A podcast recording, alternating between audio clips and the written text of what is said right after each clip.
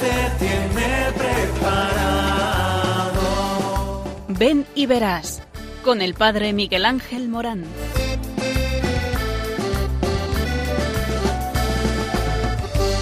Aunque sean muchas las preguntas y si te surgen tantas dudas, es verdad lo que te canto. Él te conoce desde antes, sabe tu nombre y lo que vives y lo que siempre vas buscando. Escucha dentro su llamado, verás él pasa a tu lado y tu respuesta va esperando. Ven y verás, ven y verás, alguien te ama y quiere buscarlo. Muy buenas tardes a todos. Ven y verás un programa que habla del sentido de la vida. Por lo tanto, un programa que a ti te interesa y mucho. Estate al tanto del receptor que comienza el programa que hace latir tu corazón de otra manera. Y es que en Ven y verás aquí en Radio María queremos darte una gran noticia. Y de verdad, cuando uno ve el telediario, ¿verdad? Eh, qué pocas buenas noticias eh, ve.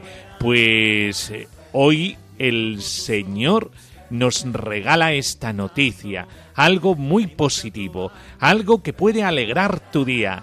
Dios te ama y porque te ama te llama y porque te llama te envía y te envía a una misión. Merece la pena ser vivida esta vida, merece la pena todos los acontecimientos que nos suceden, porque incluso los más malos tienen detrás una palabra para ti, tienen detrás algo importante que decirte. Y por supuesto el amor nos está continuamente rodeando. Un amor del Señor que no puede ocultar ninguna crisis. Hoy se habla mucho de crisis, crisis, crisis, crisis, crisis. Pues no nos vamos a quedar solamente con esa palabra, sino que vamos a anunciaros amor, amor, amor, amor, que es lo que realmente a nosotros nos hace que podamos vivir con sentido. Y es que todos nosotros estamos llamados a ser amados y a amar.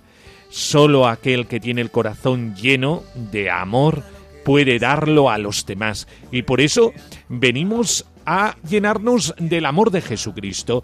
Ahí hemos comprendido que todos tenemos cabida en su corazón y que Él nos ama para que podamos vivir esta vida con lo que realmente es esta vida, que es sentir el amor, ofrecerse en el amor, entregarse en el amor y sabiendo que el amor no te quita nada, sino que te lo devuelve todo, porque todo se vive con la intensidad que se merece.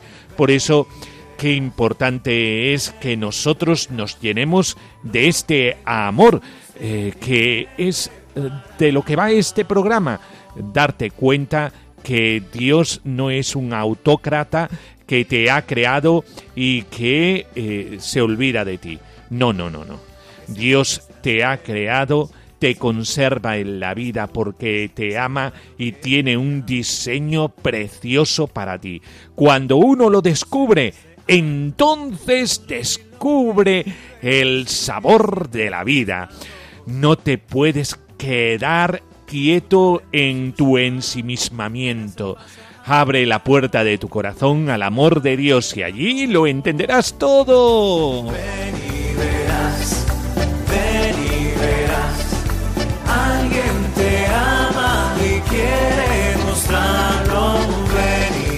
Tenemos para ti oración, tenemos noticias recién salida de la actualidad de la pastoral vocacional. Hablaremos del primer encuentro del servicio de pastoral vocacional de eh, la Conferencia Episcopal Española. Eh, también eh, tendremos música, como no, palabra de Dios que oriente nuestra vida, una reflexión vocacional y testimonios que te harán vibrar.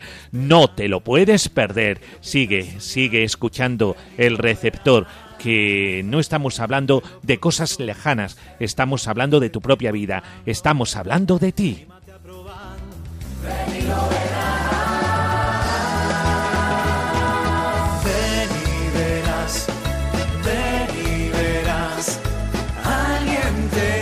Pues vamos a entrar dentro de esta dinámica del amor, de esta dinámica de la vocación. Y por eso, atentos, eh, que comienza la historia.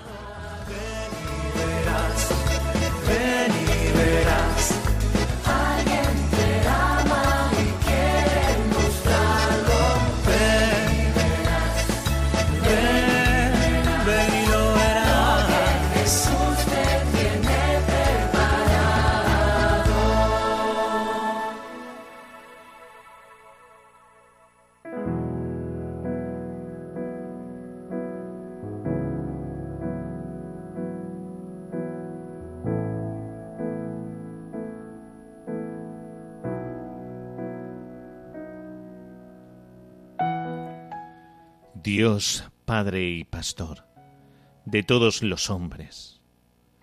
Tú quieres que no falten hoy día hombres y mujeres de fe, que consagren sus vidas al servicio del Evangelio y al cuidado de la Iglesia.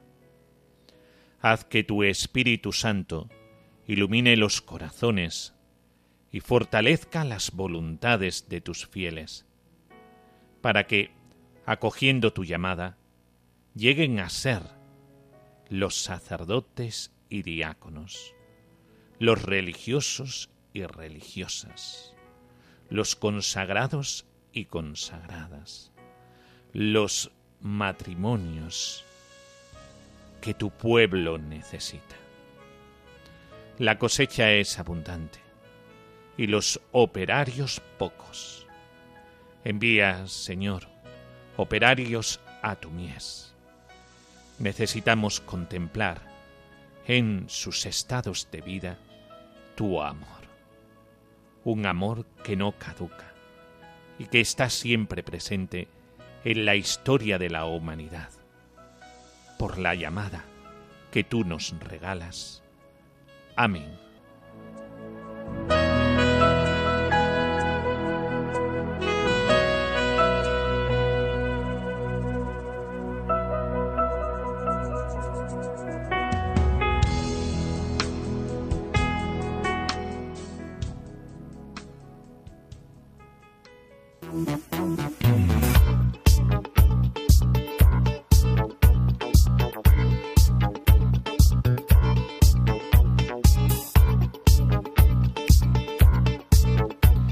Del 29 al 31 de marzo, primer encuentro del Servicio de Pastoral Vocacional con delegados diocesanos.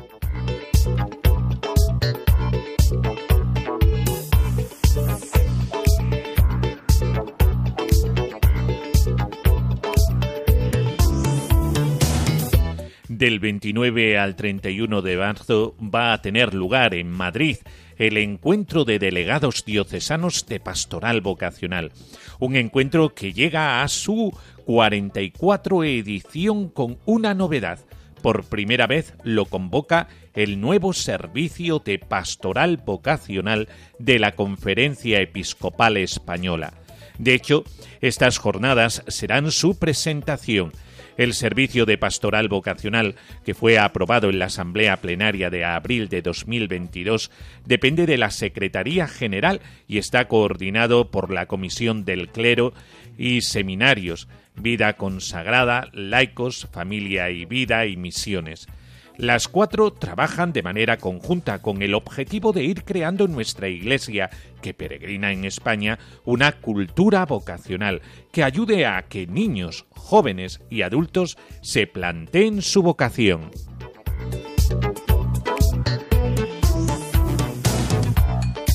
un nuevo horizonte para la pastoral vocacional.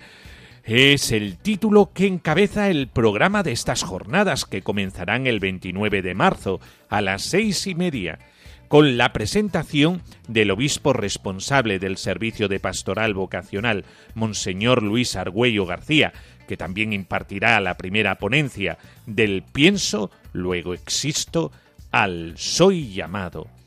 El jueves a las diez el director del Secretariado de la Comisión Episcopal para los Laicos, Familia y Vida y secretario del Servicio de Pastoral Vocacional, Luis Manuel Romero, explicará los retos y desafíos de este nuevo servicio.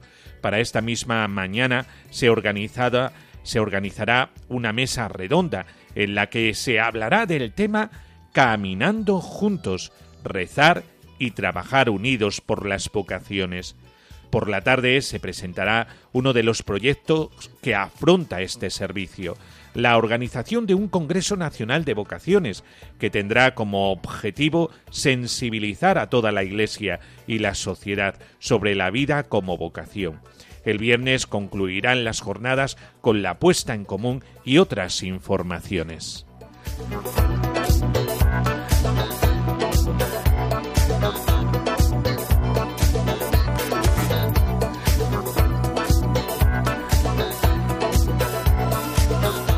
La inscripción se hará en jornadasconferenciaepiscopal.es vocaciones y se ruega hacer la inscripción lo antes posible.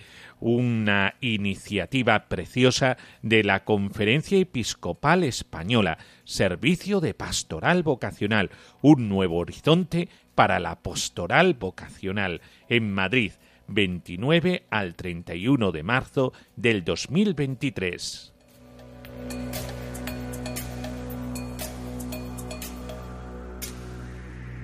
Del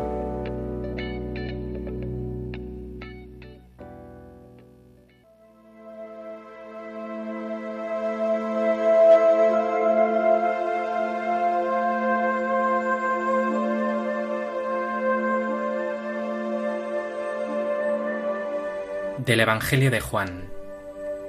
En aquel tiempo Jesús se retiró al monte de los olivos.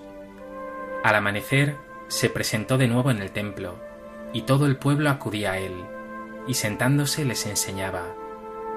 Los escribas y los fariseos le traen una mujer sorprendida en adulterio, y colocándola en medio le dijeron, Maestro, esta mujer ha sido sorprendida en flagrante adulterio la ley de Moisés nos manda apedrear a las adúlteras. ¿Tú qué dices? Le preguntaban esto para comprometerlo y poder acusarlo. Pero Jesús, inclinándose, escribía con el dedo en el suelo. Como insistían en preguntarle, se incorporó y les dijo, El que esté sin pecado, que le tire la primera piedra. E inclinándose otra vez, siguió escribiendo.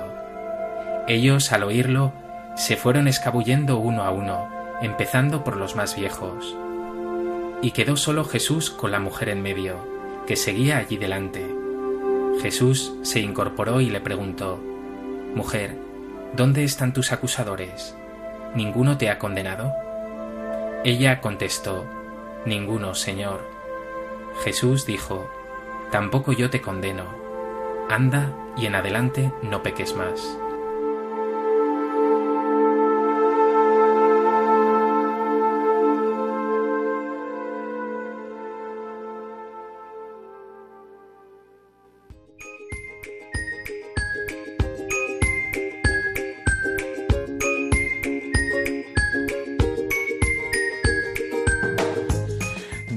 Dios sigue llamando y llama a diferentes oficios, servicios, ministerios en la Iglesia. Eh, por eso, eh, los presidentes de las comisiones episcopales eh, para la liturgia y para la evangelización, catequesis y catecumenado, Monseñor José Leonardo Lemos Montanet y Monseñor José Rico Pavés, han presentado el martes 28 eh, de marzo las orientaciones sobre la institución de los ministerios de lector, acólito y catequista. Es decir, eh, que el Señor sigue llamando a laicos a ser lectores en la Iglesia, a acólitos al servicio de la mesa del Señor y catequistas con las responsabilidades de la evangelización, la nueva evangelización eh, que eh, ya eh, está al tanto desde el Concilio Vaticano II de nuestras vidas, porque el Espíritu Santo suscita vocaciones laicales en la Iglesia y el laico cada día está teniendo mayor peso. nos tenemos que concienciar de la vocación laical.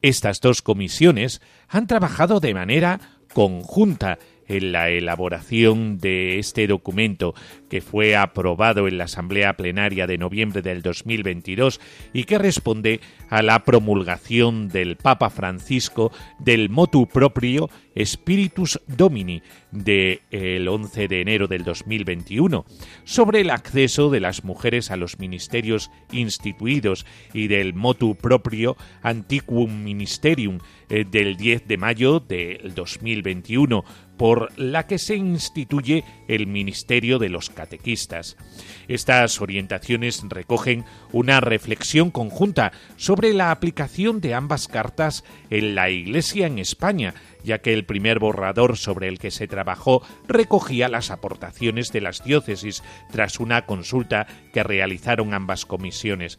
Después se han introducido las indicaciones de los obispos en la plenaria de abril y en las reuniones de la Comisión Permanente de junio y septiembre del 2022.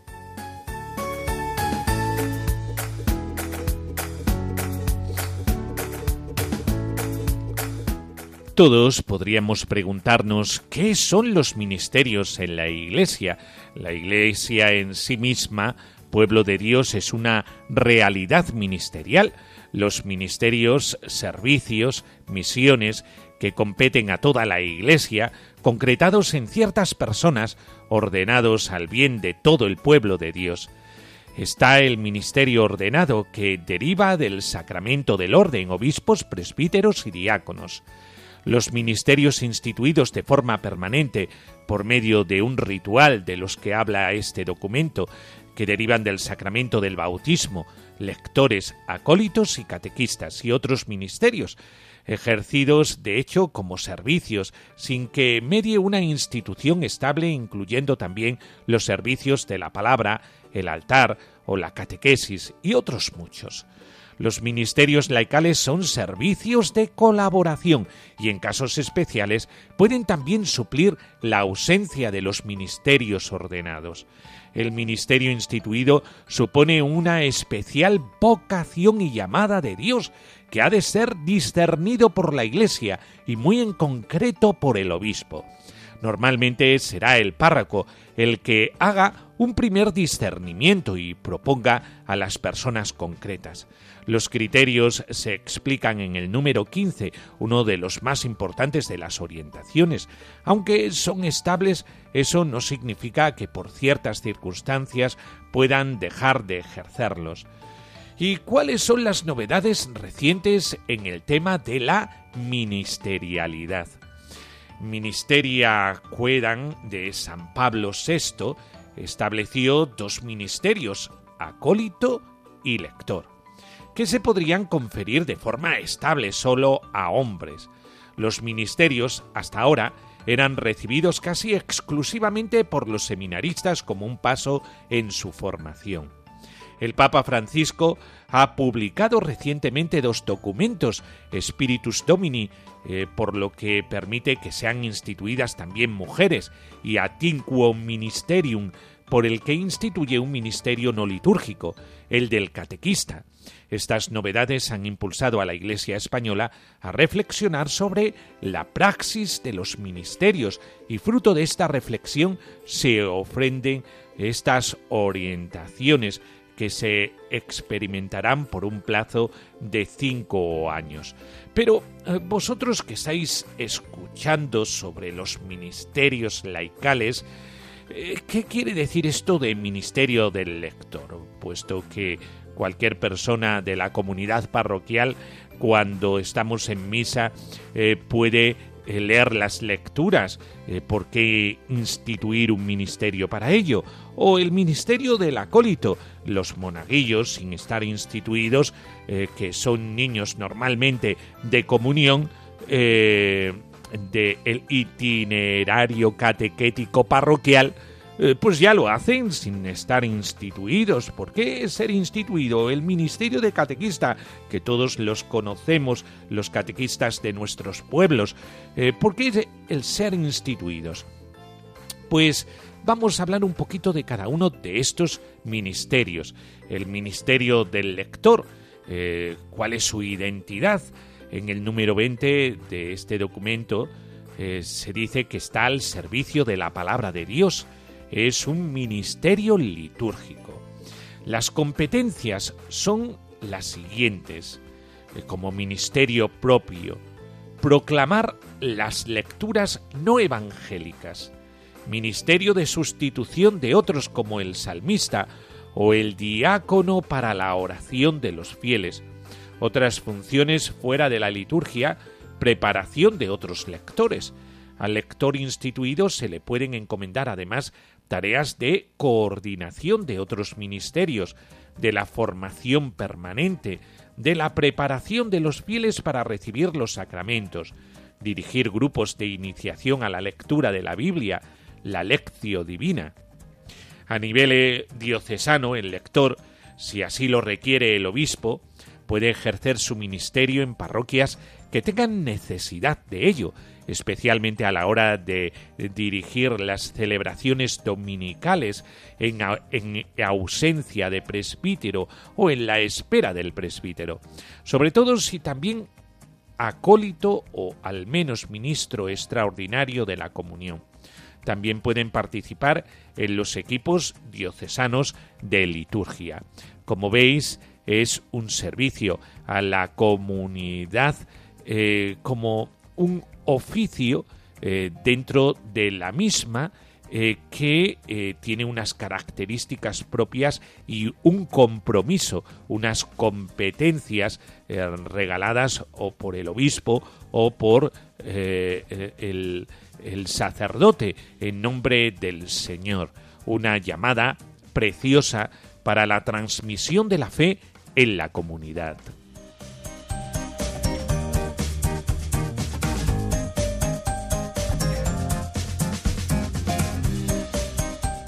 El Ministerio del Acólito. En el número 25-26 se nos habla de la identidad, al servicio del altar, el presidente de la celebración y los otros ministros, ministerio litúrgico, las competencias, eh, pues este ministerio eh, tiene un servicio que es el servicio del altar. Es también ministro extraordinario de la Sagrada Comunión de forma estable, aunque puede haber ministros extraordinarios nombrados por un tiempo determinado, que no sean instituidos como acólitos. Al acólito instituido se le pueden encomendar además tareas de coordinación del equipo litúrgico, la preparación y ensayo de las celebraciones, coordinación de los demás ministros extraordinarios, etc. A nivel diocesano, el acólito puede ejercer su servicio en otras parroquias o en el equipo de la delegación. Por eso es un ministerio eh, que sobre todo tiene que ver con la Eucaristía y con que esta Eucaristía sea bien celebrada y llevada a todos aquellos que la necesiten, especialmente a los enfermos.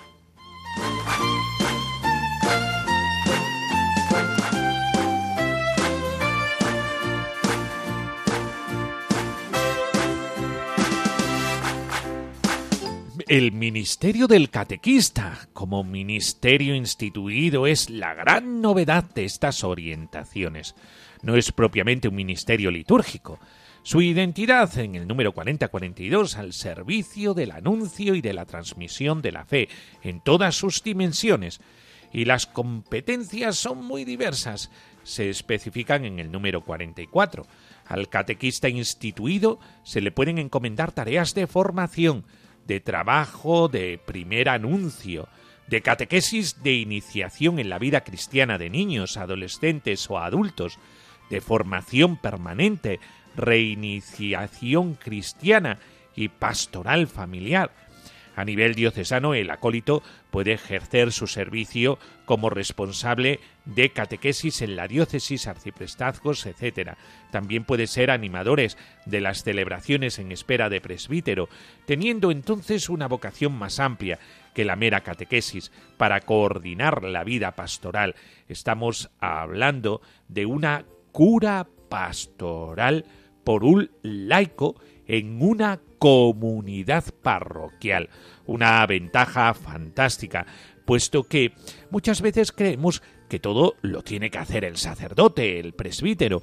Pues no, el laico, por su consagración bautismal, está llamada a, llamado a todos estos servicios y por lo tanto eh, ser responsable de una comunidad parroquial, esto ya en África, el ministerio del catequista lo tiene muy asumido y nosotros en España, como somos tierra de misión, pues los laicos eh, también pueden ejercer esta responsabilidad de hacerse cargo de una comunidad parroquial con cura pastoral. Eh, dice el, Código de Derecho Canónico eh, que la cura de almas es propia del sacerdote, pero la cura pastoral puede estar al tanto de ella un laico en este ministerio del catequista, o puede estar unos religiosos o religiosas, o consagrados y consagradas, de especial consagración, eh, con sus carismas propios. Por eso el laico con el carisma propio bautismal está llamado también a esta corresponsabilidad dentro de la Iglesia. Qué bien que tomamos ya eh, con nuestras manos las riendas de la Iglesia, eh, los laicos llamados también a esta cura pastoral. Por eso, esta oportunidad preciosa de renovación pastoral que no se ha de dejar pasar de largo y que se concretará en cada diócesis de acuerdo con las necesidades concretas es muy importante. Y por eso también es importante la formación de todos aquellos que quieran formar parte de estos soldados de Cristo, eh, de estos militantes, es fundamental una formación seria de los candidatos a recibir los ministerios, tanto a nivel básico, la fe profesada, celebrada, vivida y orada, como a nivel específico de cada, de cada ministerio.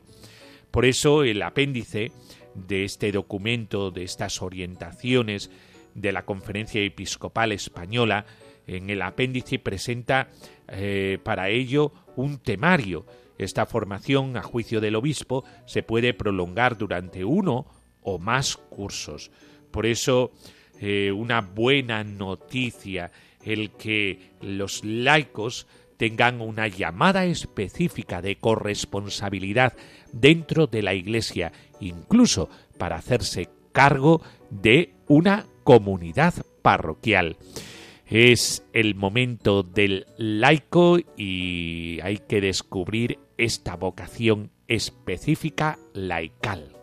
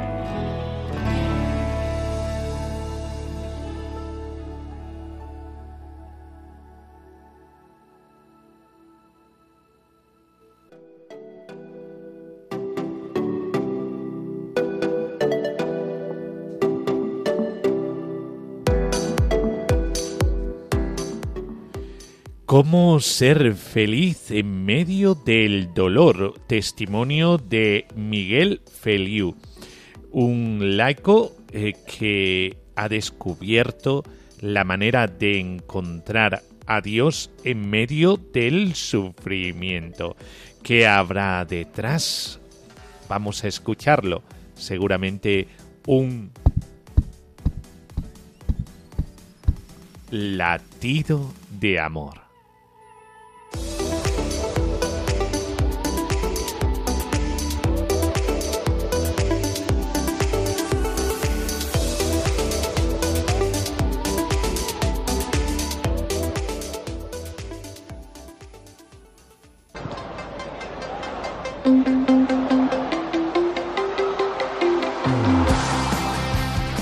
Llamo Miquel Feliu, tengo 18 años y vivo al lado de Barcelona, en San Cugat del Vallès.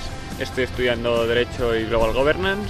Me encanta jugar al fútbol, me encanta viajar, me encanta ir en bici, cualquier deporte me flipa y estar con los amigos, pasar tiempo con ellos, con la familia. Disfruto mucho de la vida, casi con cualquier cosa me haces disfrutar. El Camino de Santiago.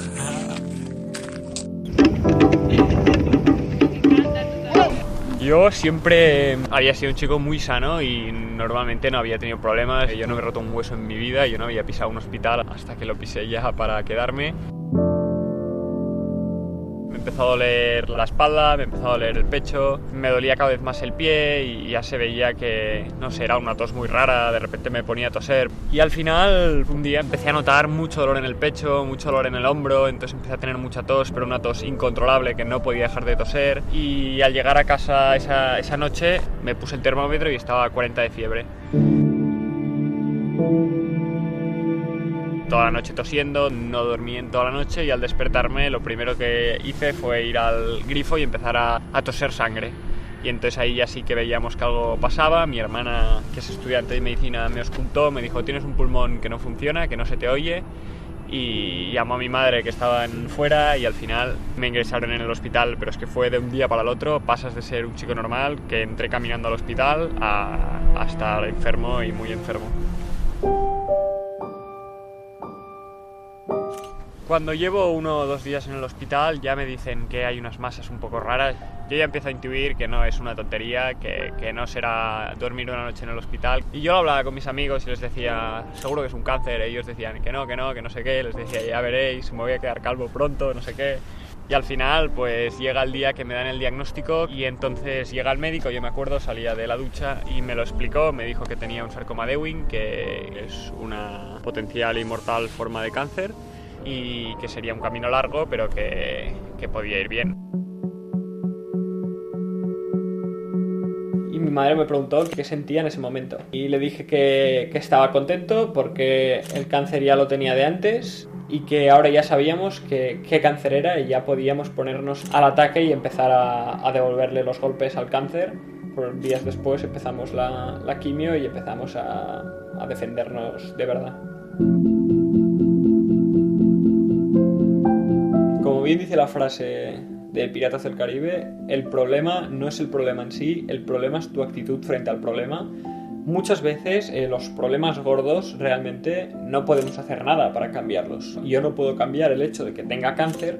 Lo único que puedo cambiar en todo este proceso es mi actitud, es lo único que de mí depende. Yo tengo dos opciones aquí. Tomármelo con mala actitud o con buena actitud. Y realmente me cuesta lo mismo, porque es una decisión.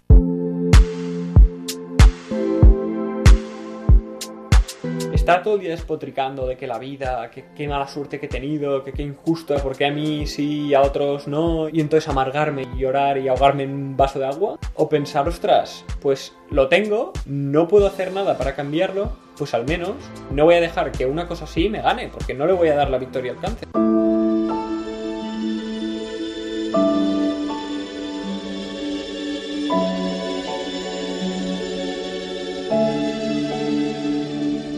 Entonces yo creo que lo importante es mirarle a la cara, sonreírle y decir, voy a seguir luchando y pasándomelo bien mientras lucho, que es la mejor manera de decirle, estás aquí, pero como si no estuvieras.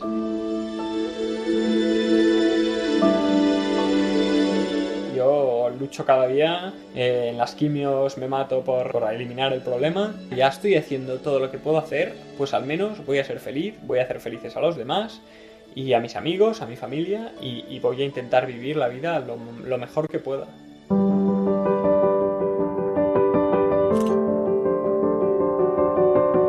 Él a veces dice que el sufrimiento nos hace mejores personas y yo creo que sí, lo he visto en él y lo he visto en, en mi familia y en la gente que nos rodea también. Hemos ido a mejor gracias a él.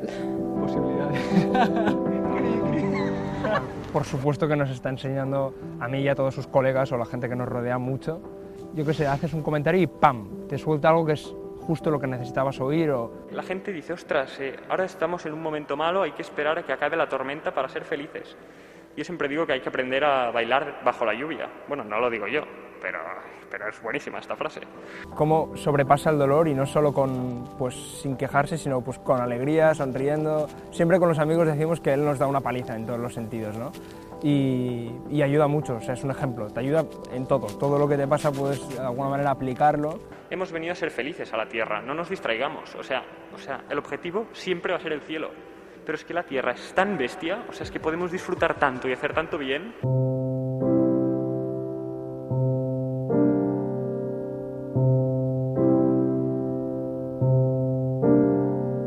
La vida ya nos pone palos en las ruedas y que no hace falta que nosotros nos los pongamos a nosotros mismos, que hay cosas que son tonterías, que un chico te diga que, que no le gustas o que una foto en Instagram eh, no llegue a los likes que querías o cualquier cosa de estas, al final son cosas que, que, no tienen tanta importancia, que hay que relativizar un poco. Si dejamos que estas cosas pequeñas nos neutralicen y nos pongan de mal humor, al final perdemos un poco lo que es nuestra esencia y, al final yo creo que una persona vale mucho como para que una cosa así le, le tire tanto para abajo. Aunque este cáncer no sea algo que, que, con lo que disfrute, hoy en día no imagino a Miquel Feliu sin, sin un cáncer, porque me ha enseñado muchísimas cosas que ahora veo súper necesarias en mi vida. Mm, sobre todo me ha enseñado que hay que amar a todo el mundo. Un tío que reza mucho pero que no ama a todo el mundo eh, es alguien que le, no se lo cree. Yo creo que lo bonito es cuando amamos a, a los que más nos cuesta amar y cuidamos a todo el mundo y tratamos a todo el mundo súper bien. Mi hermano es un niño feliz, un niño muy alegre, siempre está pendiente del que tiene al lado, de hacerle reír sobre todo.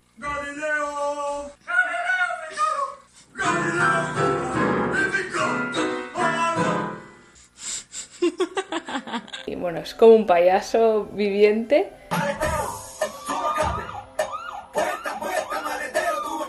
La sonrisa tiene un poder eh, incalculable, yo te diría. ¿Cuánto bien le podemos hacer a una persona cuando le sonreímos por la calle? Que es que a veces tenemos al, al vecino al lado y, el, y, lo está pasando mal y no sabemos nada de su vida. Y digo, ostras, ¿qué nos costaría preguntarle y comparar 10 minutos, sonreírle, preguntarle qué tal está, cómo se encuentra? Y que te explicara un poco, aunque te explicara lo mismo cada día, ya la podrías hacer feliz. Y entonces, si con tan poco podemos hacer feliz a la gente, ostras, y la sonrisa se contagia. Yo a veces le digo, Miki, no te preocupes, si un día estás mal, puedes estar mal, no hace falta que siempre estés dando, dando ejemplo, no hace falta que siempre estés contento, si un día estás enfadado o triste o preocupado por tu enfermedad, pues despotrica, ¿no? O quéjate.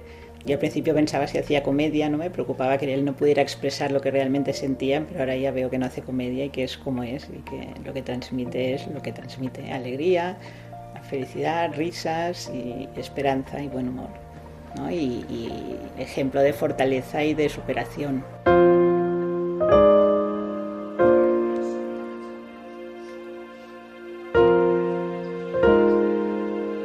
Físicamente yo soy el que más sufro en esta enfermedad, pero que psicológicamente para ellos también es duro pues, pues ver a tu hijo, ver a tu hermano, ver a tu sobrino o a tu primo sufrir, porque al final yo cuando estoy haciendo quimio estoy tirado en la cama y, tampoco hago la mejor cara del mundo. Y ellos aparecer con una sonrisa, explicarte tu día, preguntarte si necesitas algo, si quieres algo, pese a que te estén viendo mal, venir cuando estás vomitando y tocarte la espalda, acariciarte, esperar a que acabes, hacerte compañía. Pues no sé, eso al final es súper bonito y yo creo que la familia es algo que tenemos mucha suerte de tenerla, que hay que potenciar la familia y dar gracias de tener las familias que tenemos. Y al final yo creo que, que una persona enferma es una oportunidad para, para ser más buenos y, y, al final un mundo en donde nos quitamos a la gente que lo pasa mal y nos quitamos de encima al dolor pues porque creemos que la gente que enferma pues es inútil y, y improductiva es un mundo que nos vuelve egoístas y que nos enfría en nosotros mismos y, y enfría nuestro corazón.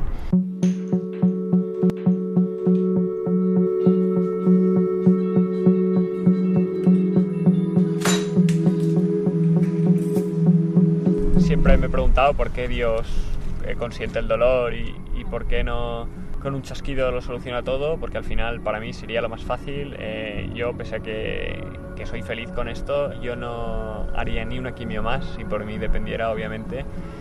ni yo me curaría mañana mismo si lo pudiera afirmar.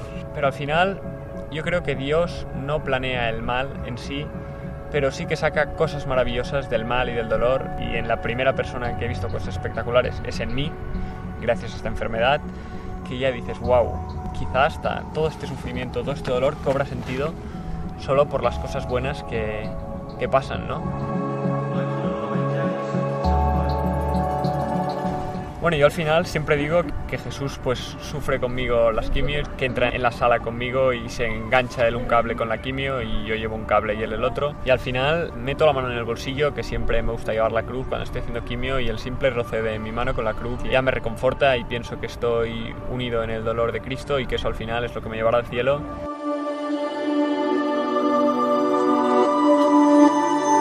Se nota a veces es que hasta físicamente que estás mal y, dices, mira, Jesús, hoy no puedo más, pues porque soy un hombre, soy muy poca cosa, aceptas tu pequeñez y le dices, hoy necesito que, que te encargues tú y te empiezas a encontrar un poco mejor. Y dices, esto es una locura, esto si lo explicas, la gente dice, este tío está loco.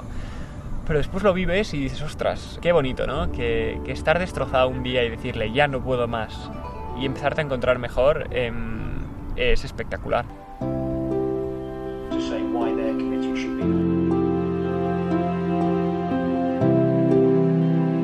Pese a estar enfermo y que cada cuatro semanas una eh, no puedo hacer nada más que no sea luchar por mi vida, que ya es mucho, me di cuenta que las otras tres semanas hay que aprovecharlas y hay que vivirlas. Si creo que me voy a curar y, creo que me puedo curar, tengo que intentar pues, pues vivir una vida que, que sea productiva y que para un futuro me sirva y ahora mismo estoy haciendo clases en la universidad y mi enfermedad pues, pues también es la que dirige mi vida. Pues si va peor, pues obviamente algún día quizá tengo que dejar la universidad y quién sabe.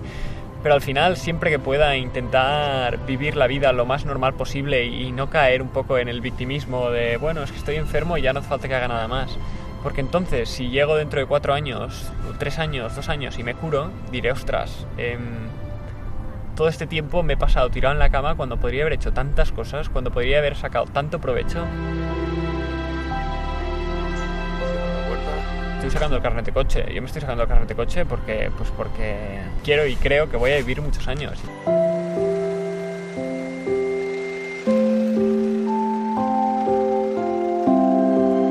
Yo a los que estáis enfermos y estáis pasando por momentos malos y ahora en vuestra vida todo parece negro, muy, muy oscuro y como que no veis al final, os diría que sois un arma, o sea, podéis hacer un bien a la gente que os envuelve, un bien a vosotros mismos. Si intentáis tomaros esto con, con buen humor y, con buena actitud, poder hacer feliz a los demás, pues qué cosa más grande hay. Y tú, con el dolor, tienes la posibilidad de, de hacer feliz a la gente y gracias a tu dolor y a tu testimonio de que te lo tomas bien, de, que eres capaz de vivir una vida que valga la pena y puedes, puedes hacerles tanto bien y puedes ayudarles tantos y ya no solo por ellos, también por ti. Sal de casa, ves con la gente que quieras, haz lo que te gusta hacer, pues si quieres ir a la playa, ves a la playa. Si quieres subir una montaña, sube una montaña, márcate objetivos y al final eso es lo que te hará tener ganas de vivir, de despertarte cada día y de decir, ostras, pese a estar sufriendo, mi vida vale la pena y es una vida que, que a muchos ya les gustaría vivir.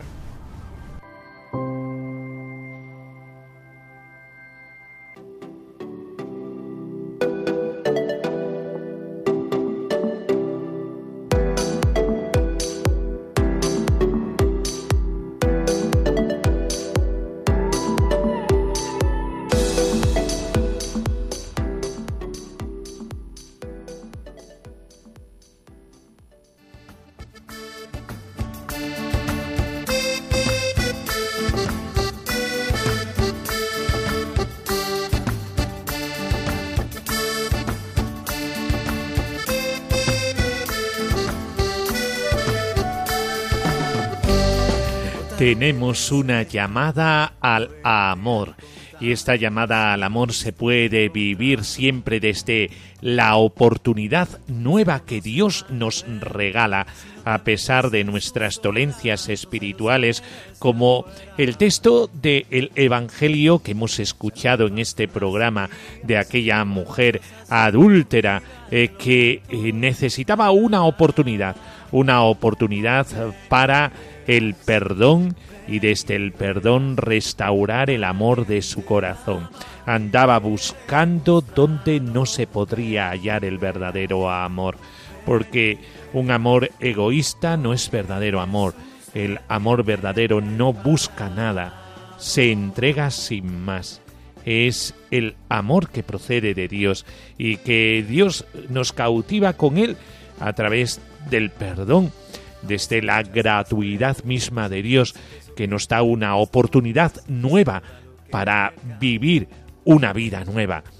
Y también cuando tenemos dolencias no espirituales, sino por enfermedad, también es una oportunidad de renovar el amor que hay dentro de nosotros cuando nos encontramos con Jesucristo, incluso el dolor y el sufrimiento tiene sentido y podemos vivir la vida más intensamente. Te lo dice alguien que también tiene una enfermedad y que la vivo desde el ministerio sacerdotal. Por eso, oye, eh, la manera es la actitud que tiene uno porque se ha encontrado con algo que es mucho más fuerte que la enfermedad, mucho más fuerte que el pecado es el amor de Dios, el amor gratuito del Señor. Todos tenemos una vocación y esta vocación es al servicio de los demás, en los ministerios laicales, en el sacerdocio, en la vida de una especial consagración, en el matrimonio, en las misiones, siendo laico al servicio de los demás, eh, sin más, pues desde ahí desde el amor entregado que nos enriquece y nos aporta todo lo que nosotros eh, podemos sentir al vivir y vivir con mayúscula. Esto yo solamente lo he encontrado en el amor de Dios. Por eso os animo a abrir el corazón a este amor gratuito del Señor. Y, y ya sabéis que podéis escucharnos de nuevo este testimonio y todo lo demás en eh, Spotify o en la página web de Radio María. Eh, radiomaria.es en la sección de podcast ahí nos tenéis también podéis interactuar con nosotros eh, enviando un correo electrónico a ven y verás uno en número radiomaria lo vuelvo a repetir, ven y verás uno arroba radiomaria.es y podéis pues eh, el comunicarnos eh, vuestras dudas eh, siempre respondemos y, también vuestros testimonios incluso si queréis mandarnos algún audio dando testimonio con el permiso vuestro para poder difundirlo en este programa. Y es que estamos para eso para contagiar todo aquello que el Señor nos ha regalado por medio de su llamada, su llamada al amor. Pues eh, me despido como lo mejor lo puedo hacer, que es la bendición de Dios Todopoderoso, Padre, Hijo y Espíritu Santo, descienda sobre nosotros. Amén. Pues hasta el próximo día la vida se vive desde el amor de Jesucristo y entonces sí que es vida. Hasta el próximo día aquí en Ven y Verás en Radio María, cómo no, la radio que nos habla del amor de Jesucristo y nuestra Madre. Ay, la caricia de María, no hay nada como eso. Ven y verás, ven y verás, alguien quiere mostrarlo. Ven y verás. Ven y verás. Con el padre Miguel Ángel Morán. Jesús te tiene preparado.